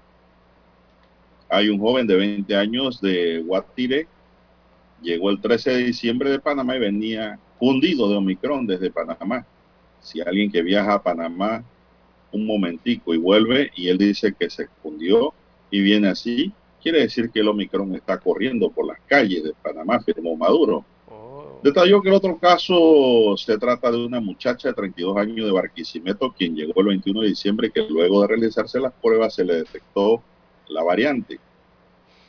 Según el gobierno de Maduro, 87% de la población de Venezuela ha sido vacunada contra el COVID ya, aunque cifras de la OMS indican que solo alrededor del 36% de los habitantes han recibido dos dosis en Venezuela. En tanto, el Ministerio de Salud de Panamá hasta la fecha ha oficializado nueve casos de coronavirus con la nueva cepa de Omicron. Sí, yo creo que algo, con el respeto que se merece el presidente venezolano Maduro, yo creo que ha exagerado eh, en la nota y muy eh, politiquera su declaración. Eh, porque esa declaración fue el pasado miércoles 22 de diciembre en la que él dijo que se habían detectado. Primero dijo que se detectaron siete casos de Omicron en Venezuela, los siete primeros, y que eran venezolanos que se encontraban en España y que les llegaron vía vuelo a Estambul desde Turquía, y que también le habían llegado unos de República Dominicana y otros de Panamá. De los siete, explicó que dos llegaron desde Panamá. Él no, no le escuché decir eh, eh, eh, en sus declaraciones que es que ellos residían en Panamá no se sabe si son residentes o no. Simplemente dijo que llegaron provenientes desde Panamá, como los otros llegaron provenientes desde República Dominicana, de Punta Cana y Santo Domingo especialmente, y la otra señora le había llegado proveniente desde España, eh, vía un vuelo desde Turquía, llegó a Caracas. Así que la verdad es que, no sé, algo exageradas esas declaraciones al decir que Aparte de que a Maduro yo no le creo ni los buenos días. Maduro tiene su triqui triqui, ¿no? Con Panamá desde hace rato. Eh, eh, eh, declaraciones exageradas para mí. Yo no creo que eso sea el sentir del pueblo venezolano. todos sabemos por qué. En, en, Panamá tenemos compañías aéreas. digo, prácticamente Venezuela está conectada por Panamá a nivel de todo el continente americano, porque si no, no pudieran viajar a Venezuela, don Juan de Dios. Eso lo sabe toda América. No es el tema, Lara. Desenfocado. sí, yo sé, yo sé que no es el tema, pero eh, para que el presidente Maduro diga eso, no, hombre, eso es exagerado. El tema es que hay que irse a las estadísticas y ver cómo está en el mapa de la OMS Venezuela versus cómo está Panamá. Eso es lo que hay que comparar aquí. Para que este señor se calle y no esté hablando de forma exagerada. Cosas que no debe decir. Y, y, sin pruebas en este caso. Para no, decirle otra cosa. Bien, son las 6.59 minutos, don Dani. Vamos a la pausa. Ya 6, 7 en punto en la mañana. Vamos a la pausa y regresamos. Esta es la hora. 7 AM. 7 horas. Omega Estéreo, 40 años con usted en todo momento. El satélite indica que es momento de nuestra conexión. Desde Washington, vía satélite. Y para Omega Estéreo, Panamá, buenos días, América. Buenos días, América. Vía satélite. Desde Washington.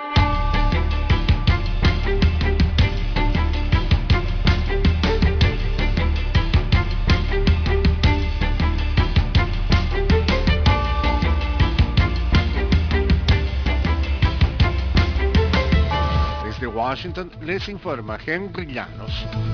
Las aerolíneas cancelaron cientos de vuelos más el domingo citando problemas de personal relacionados con el COVID-19, mientras los problemas para viajar se extendían más allá de la Navidad y sin una indicación clara de cuándo se regresará a la normalidad.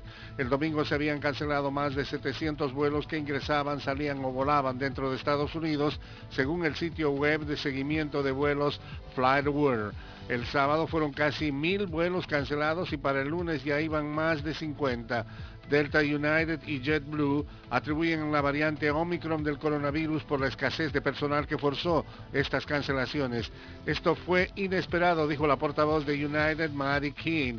Y a nivel mundial, las aerolíneas habían eliminado unos 2.200 vuelos para ayer domingo por la mañana frente a los más de 2.800 del día anterior y mostraron los datos de FlyWare.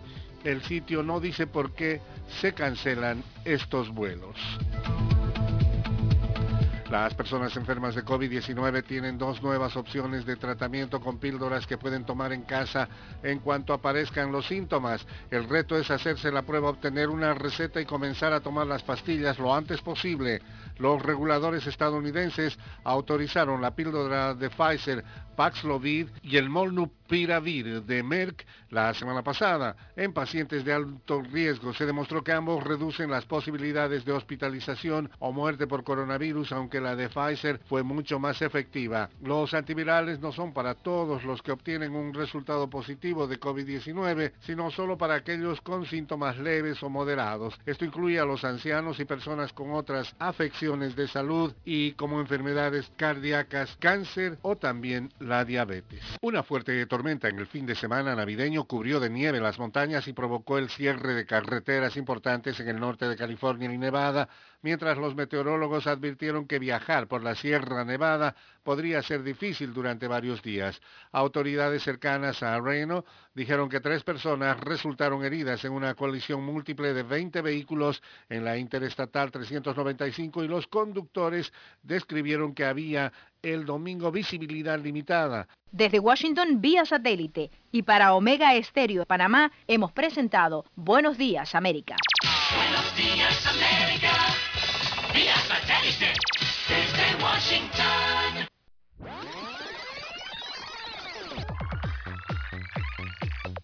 Omega Stereo tiene una nueva app. Descárgala en Play Store y App Store totalmente gratis. Escucha Omega Stereo las 24 horas donde estés con nuestra aplicación 100% renovada.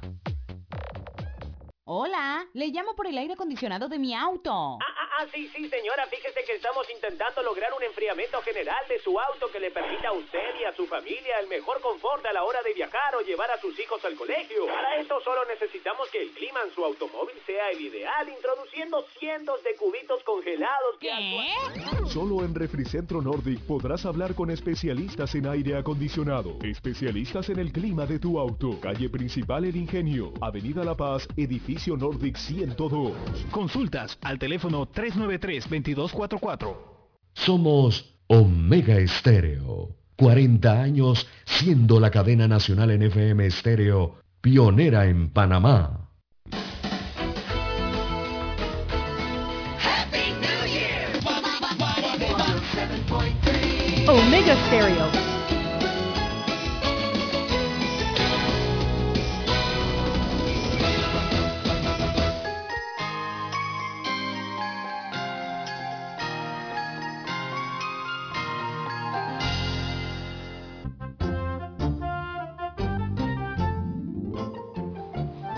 Bien, continuamos. Son las 7 y 4 minutos. Buenos días, Panamá. Están en sintonía de la cadena nacional Omega Estéreo y su noticiero, el primero con las últimas, un noticiero para gente pensante, un noticiero diferente. La noticia comentada, analizada. Una pareja de jóvenes fue asesinada de varios disparos cuando se encontraban dentro de la lavandería Génesis ubicada en los Andes número 2 en San Miguelito. El hecho ocurrió a las 8 y 30 de la noche de este domingo cuando la pareja fue sorprendida por pistoleros encapuchados que ingresaron al local y dispararon reiteradas veces contra las víctimas. Ambos murieron en el lugar del ataque. El joven fue identificado como Aldair Moras, conocido como Huicho, y era de la provincia de Colón. El subcomisionado Vasco Rodríguez, ejecutivo de la zona policial de San Miguelito, indicó que se están realizando los operativos de búsqueda de los responsables de este hecho. Por el momento se desconoce el móvil del crimen, aunque no se descarta que esté relacionado con temas del pandillerismo. Al sitio se presentaron las unidades de la policía, así como peritos del Instituto de Medicina Legal y Ciencia Forense, a los que le correspondió recopilar los primeros indicios en la escena del crimen y luego realizar el levantamiento del cadáver para enviarlo a la morgue en donde se le practicará la negrocia de rigor a ambos cuerpos. El nombre de la joven no fue dado a conocer. Eso ocurrió anoche, don César, en San Miguelito, Los Andes número 2. Los Andes número 2. Recordemos que ahí en Los Andes número 2 fue también donde mataron al subdirector del registro público en esa misma localidad. Un hombre identificado como Roy Ángel Autin, de 40 años, fue asesinado también de un disparo en la nuca cuando se encontraba en Paseo Marino en Colón. Autin estaba cerca del cuartel de turismo cuando un sicario le efectuó el disparo y luego escapó entre la multitud. Se conoció que el pistolero fue directo donde se encontraba Roy Auden y le disparó en la cabeza. Auden fue llevado, Auden fue llevado al hospital Manuel Amador Guerrero y en el cuarto de urgencia pues allí falleció. Este joven, don César, es hermano de un diputado. Sí, del diputado del Parlacén, Carlos Outen. Parlacén. Sí, del Parlacén, sí. Esto ocurrió ayer. Sí, y ocurrió ante la mirada atónita de, número uno, de su familia, porque la familia estaba allí. Y eh, frente a decenas eh, de personas que se encontraban eh, disfrutando del paseo marino allá en la provincia de Colón. el asesino no ha sido capturado, anda suelto. El asesino es Roy Ángel Outen Rodríguez, hermano del diputado eh, del Parlacén Carlos Outen, allá en la provincia de Colón. Bueno, el Oxiso mantenía un largo prontuario policivo también, don César. Eh, En 2008 había sido detenido por el delito de posesión ilícita de arma de fuego. En 2014 fue sospechoso de un caso de homicidio. Ese mismo año lo capturaron por un oficio por el delito de homicidio. Además ingresó al centro penal La Joyita y recibió una condena por pandillerismo. Este año salió libre de la joyita y se le vinculaba a la pandilla del terror. Hasta ahora no hay personas detenidas por la policía sobre este caso, don César. Y las autoridades informan que este año se han registrado 106 homicidios en la provincia de Colón. Claro. Cifras no vistas, ¿no? sí, la violencia.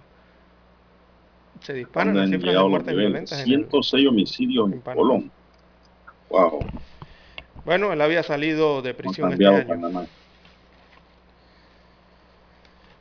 Bien, las Dígame. 7, 9, 7, 9 minutos eh, de la mañana en todo el territorio nacional. Eh, Bueno, un fin de semana realmente eh, sumando estos homicidios y el tema de los accidentes de tránsito, eh, bastante sangriento, don Juan de Dios, el fin de semana de Navidad. Hay que adicionar a estas cifras de muertes violentas el tema eh, de los cuatro muertos en accidentes de tránsito en Navidad. Eh, dos víctimas fatales y cinco heridos. eh, fue entonces el saldo de un accidente de tránsito. eh, esto fue una colisión entre un taxi y un autobús de la ruta, un autobús de ruta, en este caso registrado la noche de Navidad en la comunidad del Salto, eso es en Bajo Boquete, en la provincia de Chiriquí. Así que ese trágico hecho se registró la noche de, na- de Navidad. Las víctimas fatales fueron Víctor Bonilla, de 42 años de edad, el conductor del taxi tipo sedán, eh, y eh, Bre- Brenilda Cedeño, de 37 años, eh, quien viajaba como pasajera del automóvil. Así que en el transporte selectivo también viajaba como pasajero el señor Ernesto Cedeño Rodríguez, de 61 años de edad, que terminó con múltiples lesiones. Eh, las muertes, con estas muertes en la provincia de Chiriquí, entonces aumentan a 43 las víctimas fatales por hechos de tránsito registrados en lo que va de este año 2021 en la provincia de Chiriquí.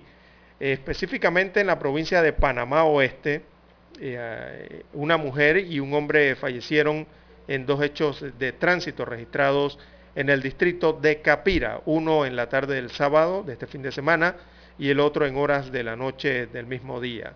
Así que fueron productos de accidentes de tránsito, se reportó en el corregimiento de Caimito, en Capira. Se trató de un vuelco allí donde la víctima terminó debajo de las puertas del vehículo sin signos vitales. Eh, también eh, otra víctima fue identificada como Manuel Arquímedes Guerra, de 40 años, quien conducía un vehículo tipo sedán de color rojo. Este es el de este accidente en Caimitillo. Eh, perdón, en Caimito es el, sector, el corregimiento. El que ocurrió en horas de la noche fue en el sector de Lídice. Allí falleció María Marín, de 22 años de edad, quien eh, se movilizaba junto a su pareja en un automóvil sedán color gris. Allí se perdió el control del auto y terminó chocando eh, con la cerca de concreto de una residencia. Del impacto entonces falleció esta dama. Así que cuatro víctimas más, eh, producto de accidentes de tránsito durante este fin de semana. Bien, las 7.12, 7.12 minutos de la mañana en todo el territorio nacional. Hacemos la pausa y retornamos. 7.30 AM. Infoanálisis, con entrevistas y análisis con los personajes que son noticia. La mejor franja informativa matutina está en los 107.3 FM de Omega Estéreo, cadena nacional.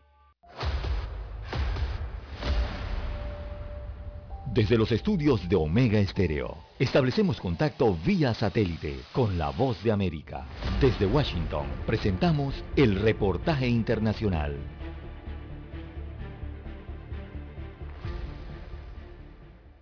De acuerdo con cifras oficiales divulgadas durante el primer año de la pandemia, luego de que el coronavirus redujera la inmigración, se postergaran los embarazos y causara la muerte de cientos de miles de personas, el crecimiento de la población en Estados Unidos disminuyó a su tasa más baja desde la fundación del país.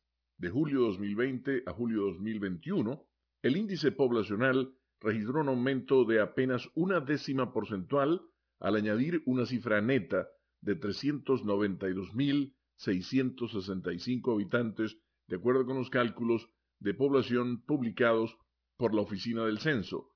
Estados Unidos ha estado experimentando un crecimiento poblacional lento desde hace años, pero la pandemia exacerbó esa tendencia. Este último año fue la primera ocasión desde 1937 que la población del país crece por debajo de un millón de personas. Según la agencia AP, una vez que se controle la pandemia, es posible que Estados Unidos experimente finalmente una disminución en las muertes, pero es probable que el crecimiento de la población no se recupere a su tasa en años anteriores debido al menor número de nacimientos. Eso aumentará la necesidad de que inmigren trabajadores más jóvenes cuyos impuestos pueden respaldar programas como el Seguro Social. Los cálculos de población se derivan de la cifra de nacimientos, defunciones y migraciones en Estados Unidos. Por primera vez, la migración internacional superó el aumento natural que se produce cuando los nacimientos superan a las defunciones. Hubo un incremento neto de casi 245 mil residentes por la migración internacional, pero solo unos 148 mil por aumento neto debido a que los nuevos nacimientos superaron la cifra de muertes.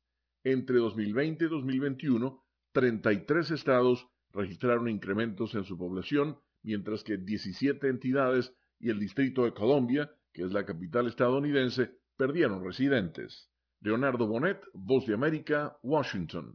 Especialistas venezolanos coinciden en la necesidad de que, especialmente durante las fiestas decembrinas, los venezolanos mantengan las medidas para prevenir contagios de COVID-19, como expone Jaime Lorenzo, director de la Organización Médicos Unidos de Venezuela. Y en la medida de lo posible utilizar los tapabocas de manera adecuada para evitar tener las sillas llenas en este año y el año que viene ver sillas vacías de personas que por nuestros errores y por no entender lo importante de la protección ya no van a estar con nosotros. Unia de Urbina, médico pediatra y secretario de la Academia Nacional de Medicina, subraya que la pandemia sigue creciendo y advierte que el país aún mantiene una baja cobertura vacunal. Apenas hay un 33-34% de la población vacunada, lo que nos hace mucho más susceptibles de sufrir una enfermedad en, en, la característica grave. De acuerdo al gobierno del presidente Nicolás Maduro, anunció que fueron detectados siete casos de la variante Omicron en el país, más del 80% de la población ya ha sido inmunizada contra el COVID-19.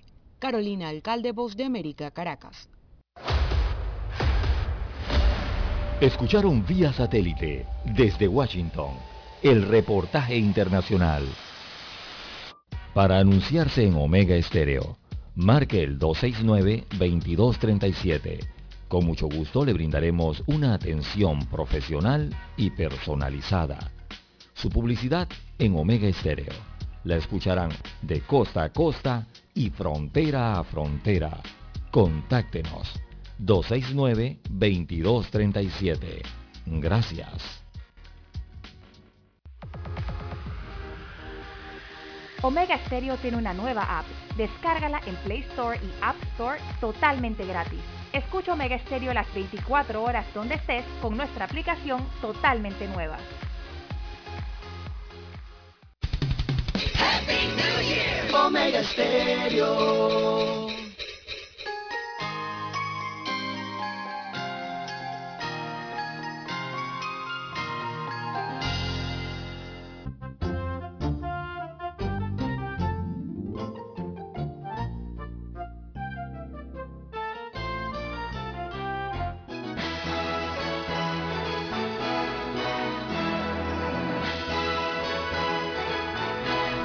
Bien, amigos oyentes, la familia de Refricentro Nordic desea enviar un afectuoso saludo a sus amigos y clientes y desearles una feliz Navidad y un año nuevo 2022 abundante en felicidad, bienestar, salud y paz.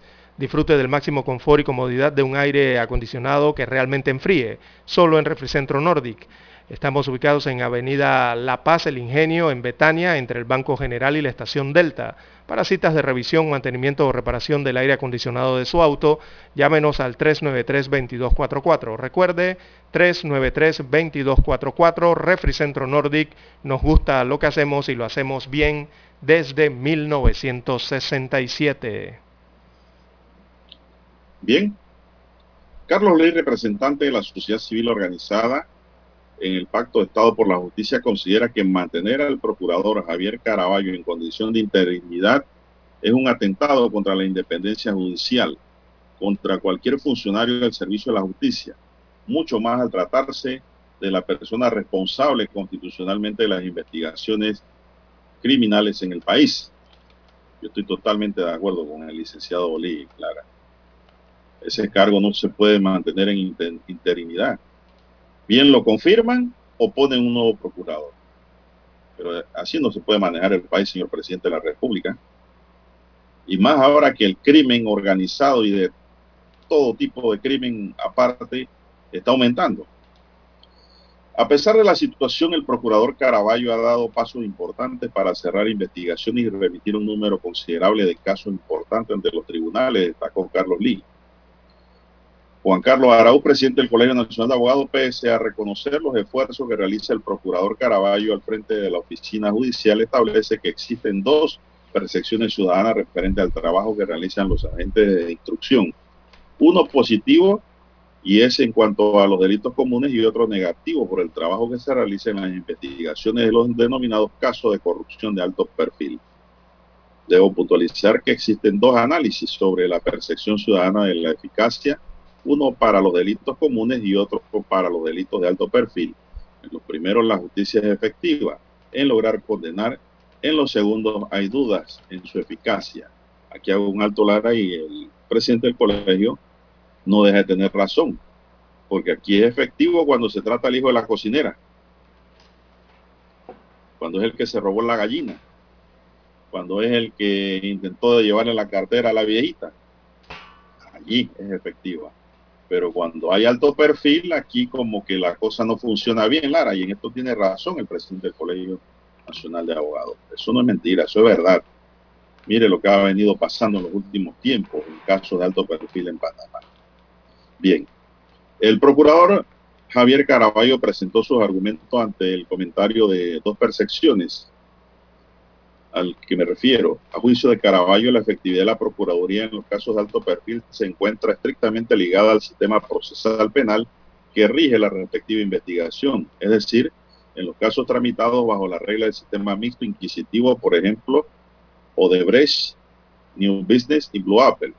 Los tiempos procesales resultan extensos y esa realidad no permite percibir a corto o mediano plazo el resultado de las imputaciones promovidas por el Ministerio Público, dice Caraballo.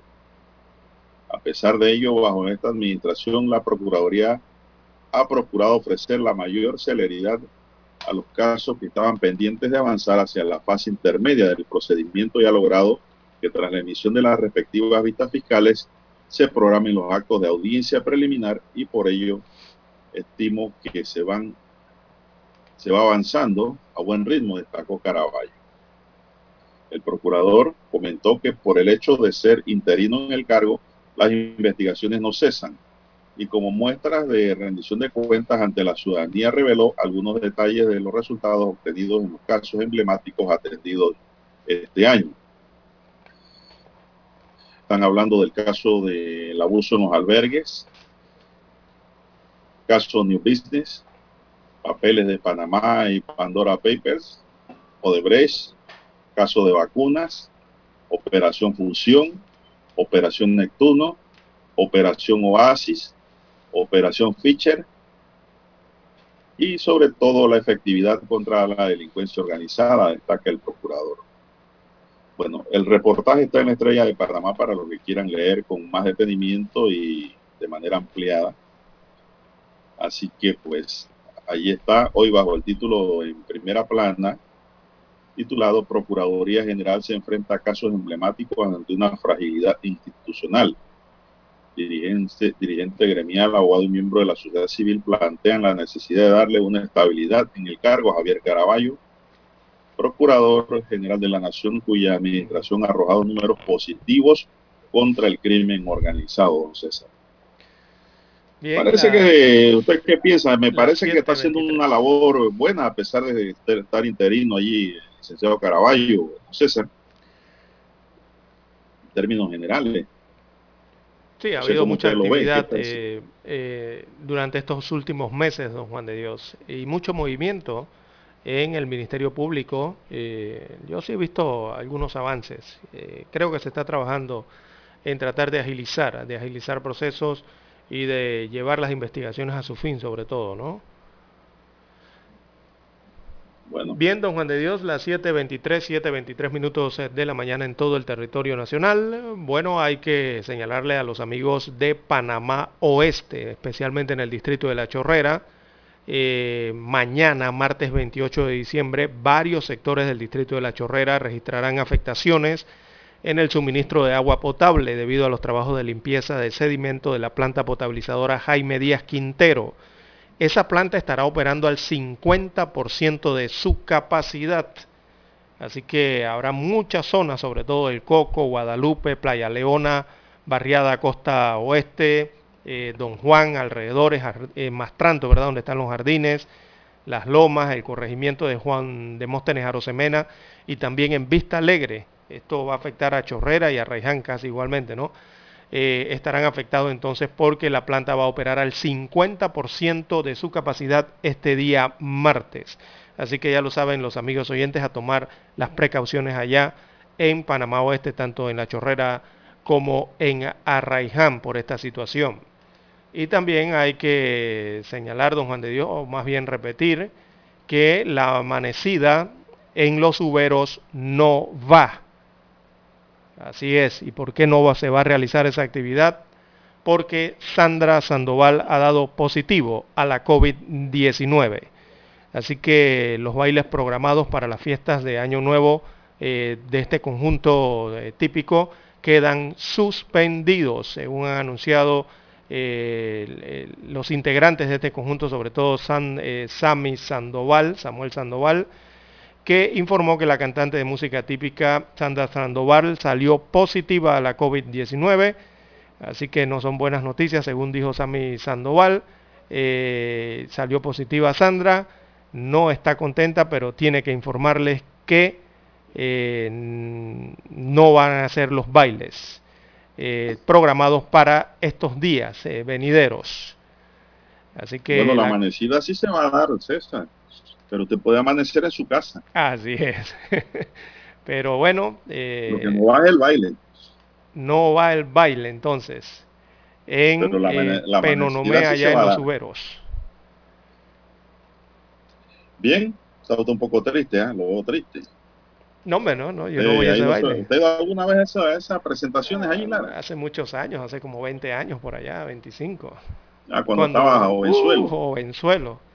Después no, no he asistido más a ese baile. No, eso demora demasiado tiempo, don Juan de Dios. Es el mediodía del 2 de enero y la gente allí, bailando. Bueno, porque la, la gente lo hace como una tradición.